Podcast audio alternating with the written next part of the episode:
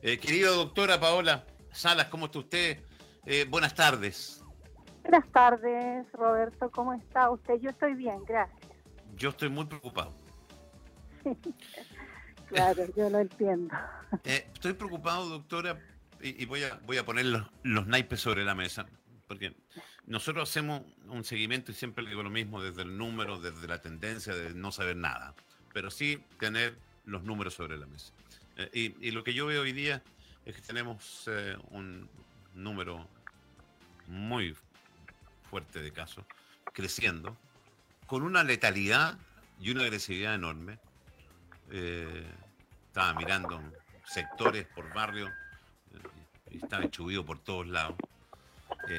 y me preocupa que no veo acciones concretas para detenerlo. Yo no sé si usted está de acuerdo o, o, hay algún elemento que nosotros no manejamos eh, y que le estamos poniendo un poco de color al tema o estamos en lo correcto?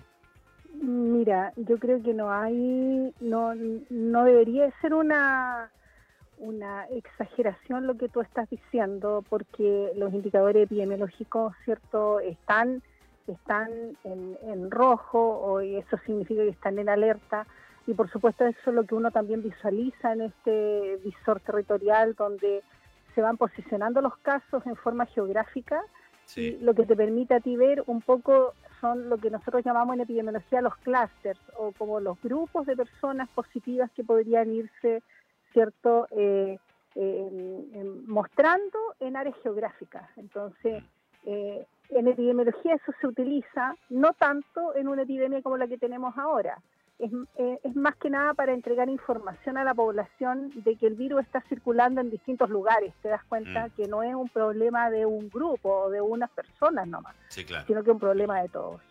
Mm. Ahora, que, eh, voy a volver a preguntar lo mismo, pero que usted mm, yo creo que va a decir lo mismo. Eh, ¿Deberíamos estar en cuarentena? Por lo menos vamos separando. En el caso de la Serena Coquimbo, a pesar de que por ejemplo, si lo comparamos con la primera cuarentena, Coquimbo tiene menos casos, Serena está casi llegando a la misma cantidad de casos, pero a mí lo que me preocupa, doctora, es el nivel de letalidad, eh, eh, el nivel de agresividad que tiene, que es muy distinto al que tenía en la primera ola. Claro, eh, fíjate que la, la, la palabra que tú señalas como agresividad tiene mucho sentido eh, en, en, el colectivo como en el individuo, ¿te das cuenta? Porque lo que se visualiza epidemiológicamente cuando tú hablas en el colectivo es que se, se ve un número de casos aumentado en muy poco tiempo. Entonces, esa velocidad con la cual aumentó el número de casos en este rebrote que tuvimos y que estamos viviendo, ha sido en mucho menos tiempo que en el primer brote. Entonces, mm esto no deja respirar a la red asistencial, por así decirlo, ya, en el colectivo. Y ahora, en términos individuales, pareciera que también el virus, ¿cierto?, está atacando a personas de manera eh, más agresiva, o por lo menos, no, quizás no es el virus en sí el que causa la mayor agresividad, pero, pero las personas que están enfermando se están agravando más. Y eso eso se refleja en el número de casos en la UCI, cierto que no ha bajado de 50 en este rebrote, al menos ya en las últimas dos semanas. Eso es lo que, nos preocupa. Eh, fíjese que no solamente eso, sino que me confirmaban desde el interior de que la gente está llegando. Eh, había un par de casos que le hacen el PCR, eh, son casos contados, y a los dos días se mueren. O sea, así de fulminante, así de fuerte. no estamos hablando personas que, traigan enfermedades encima, ni de la tercera edad. Eh, mm. Gente relativamente sana. Eh, entonces, cuando uno ve... Eh, yo, yo, no, por eso le pregunto a usted, porque yo no sé si yo con Andrés Moraga pecamos de alaraco y hay algo que no manejamos, o efectivamente tenemos la razón y tenemos una autoridad que no está tomando decisiones nomás. Bueno, eh, yo le agradezco que usted esté tan preocupado de la salud de la población porque eh, los medios de comunicación sin duda son los que pueden ir eh, mostrando las cifras y pueden ir, ¿cierto?, entregando información para que la gente esté de todas maneras más sensibilizada, pero principalmente, principalmente informados del escenario. Y el escenario no es el óptimo. O sea, tenemos un escenario que si yo hago una evaluación, ¿cierto? Porque ya vamos a cumplir mañana el, el, primer, el primer año de coronavirus, ¿cierto? Entonces, desde el primer caso, yo te diría que este es el peor momento de la epidemia en nuestra región porque la, la cantidad de personas que están graves es muy alto. ¿ya? Eh, sí. Y para, para un epidemiólogo, yo le explicaba eso en algún momento, ¿cierto? Lo más cercano a la muerte en una enfermedad infecciosa es el fracaso o lo más grave. Entonces, todo lo que acerca a la muerte de una persona enferma eh, es grave y los que están en la UCI son los que están más cercanos de ese evento que en general el evento de la mortalidad uno lo cuenta nomás, ¿cierto? Tú cuentas el número de casos, pero no puedes hacer nada por ello. todo se tiene que hacer antes. Y eso, o sea, eso es, eso es lo la que lógica es que no hay que llegar a eso. Y, y por eso a mí me preocupa mucho, porque las decisiones tienen que ser tomadas con anticipación para prevenir cosas, no cuando Así. estemos y yo siento que ya el problema lo tenemos encima.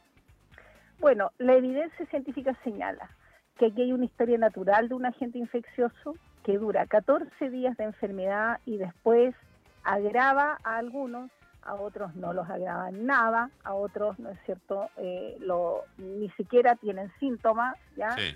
Pero a otros directamente o rápidamente, en pocas horas, puede llegar a causarle la muerte. Sí. Entonces, todos ya conocemos esto. E- incluso hasta, hasta los auditores, ¿cierto? que hoy día están escuchando la radio, ellos ya saben mucho más de epidemiología que yo quizás, ya en No, eso del cuadro no, clínico. Ya, No. pero, pero, pero la, la gente eh, ha sido una oportunidad eh, el hecho de poder conversar acerca de las epidemias, ¿no es cierto?, con la gente, con la comunidad, con las personas, y porque estamos educando. Ahora, lo, lo tremendo es pensar que esto es un ejercicio académico y que eh, los expertos estamos diciendo, ¿cierto?, que esto se puede prevenir de tal manera, que hay que hacer tal cosa, ¿cierto?, y que no se haga. Ahora, nuestro trabajo es decir lo que se debe hacer y otros tienen otro trabajo que es tomar decisiones, ¿ya? Pero al menos desde la academia se sabe que si tú estableces una cuarentena, el efecto se ve no al otro día. No, pues. a los siete días, a los Sí, diez claro. días, pero se ve inmediatamente un descenso en la curva de casos. Entonces, Mm. No, no sé en qué momento la, la experiencia, ¿cierto?, de esto que ya además lo vivimos nosotros, porque nosotros Sí, pues. tuvimos el otro rebrote donde nos pusieron la cuarentena y bajó el número de casos. Entonces, no, no entiendo bien eh, en realidad cómo, eh, cómo una estrategia que, que está comprobada que es efectiva, ¿cierto?, para proteger la salud de la población, eh, no se esté aplicando. Ahora, Eh, si apostamos a las otras medidas, usted ya sabe que hemos ido un poco fracasando. ¿Cuáles otras medidas dice usted? Todas las medidas en las cuales eh, tú traspasas la responsabilidad solo al individuo y no al colectivo, porque Sí. la cuarentena es una medida del colectivo que Del se toma por Sí, fuerza estamos- para todos. Estamos claros que definitivamente las medidas individuales no funcionan. No en este Nada, momento, por lo menos, donde hay tanto contagio. Hay mucho Sí. contagio, entonces no puede funcionar. Funciona cuando tenemos un descenso en la curva. Cuando tengamos menos casos va a funcionar más la medida de salud pública individual. Pero en este momento no, no ayuda mucho, a no ser que nos quedemos en la casa todos, obligatoriamente, sin que nos decreten Sí, cuarentena. claro. Bueno, que es la invitación que hago yo.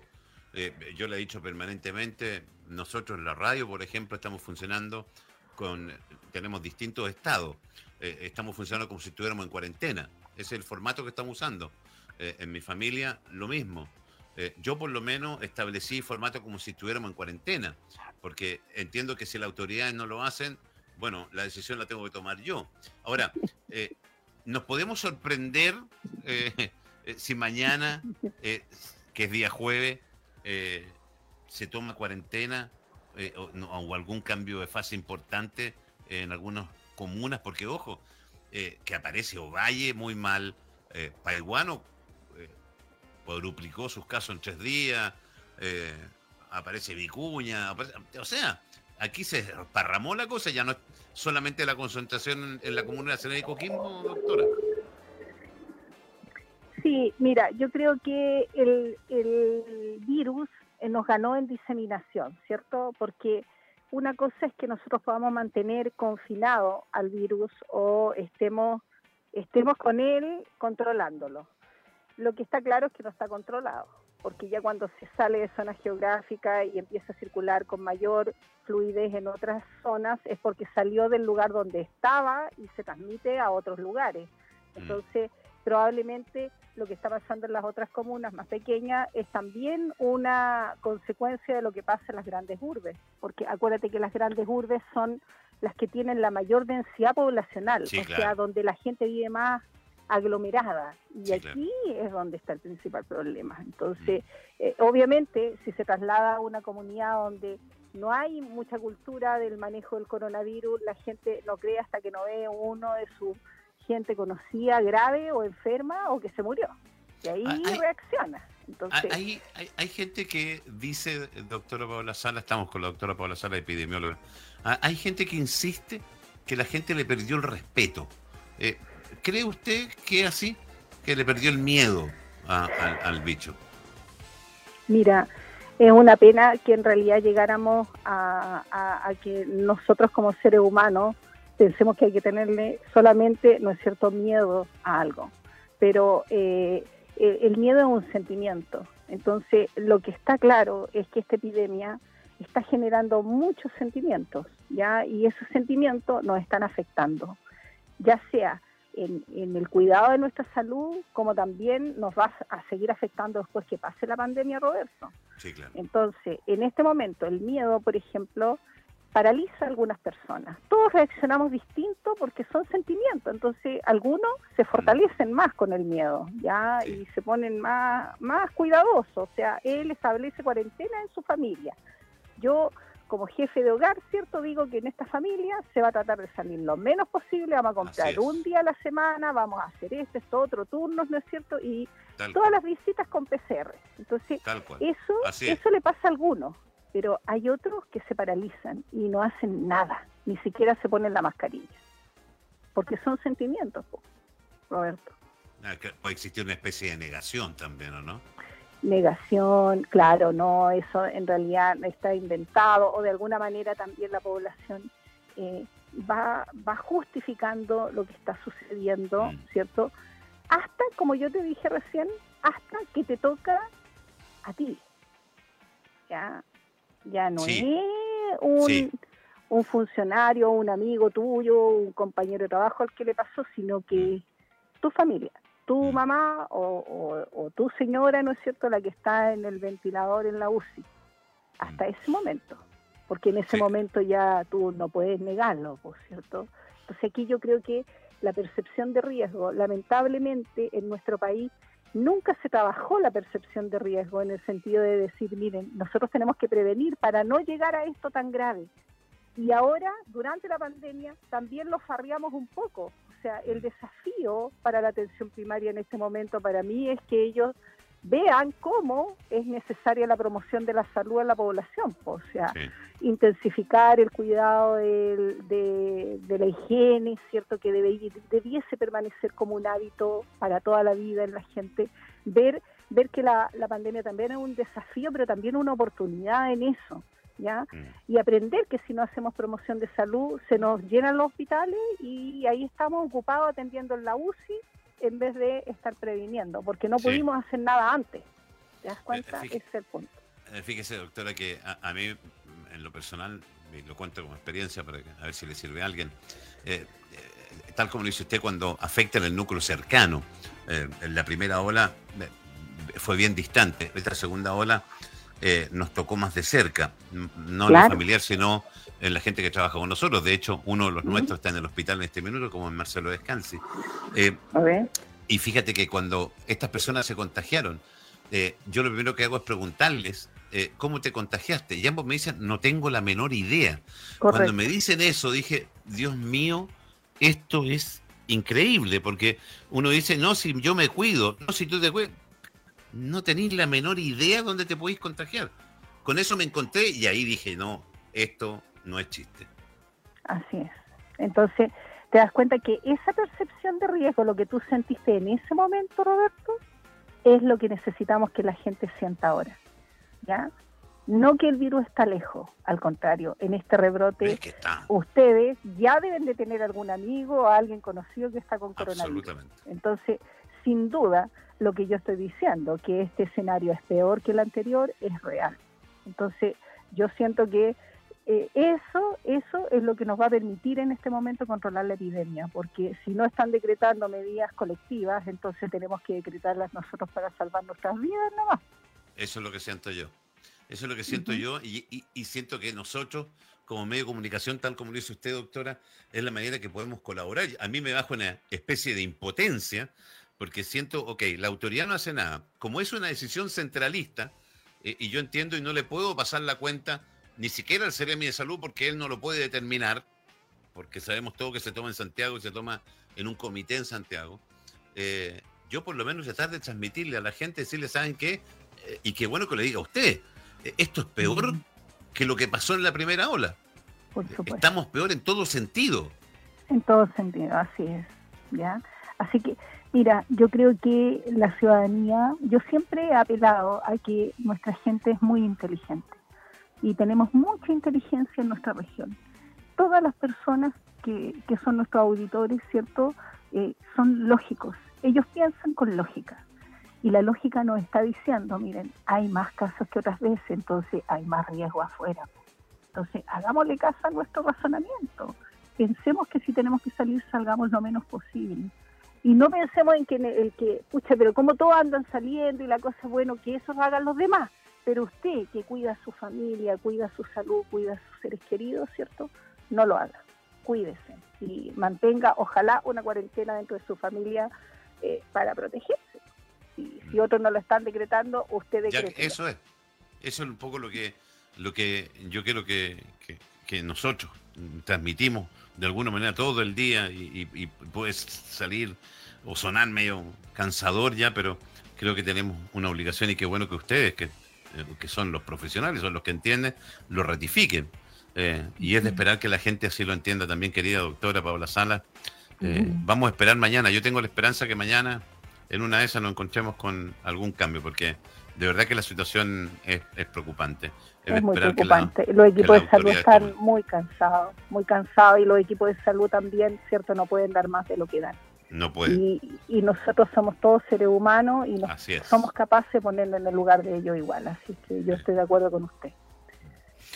Un abrazo grande, cuídese mucho. Igualmente, muchas gracias por invitarme. Usted sabe, la Universidad de La Serena ya comenzó a trabajar, así que aquí estamos disponibles como buenos servidores públicos. Muchas gracias. Gracias a usted.